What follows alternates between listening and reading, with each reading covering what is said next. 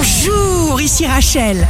Week-end des 21 et 22 mai 2022, bonne santé pour le Capricorne et le Lion.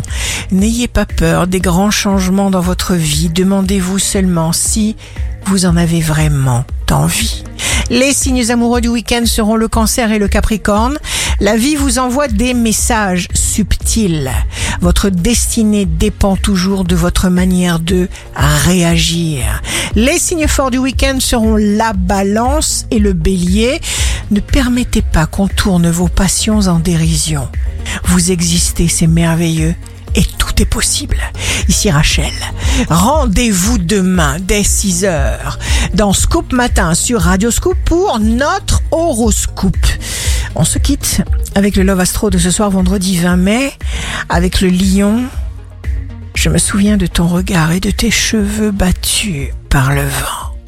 La tendance astro de Rachel sur radioscope.com et application mobile Radioscope.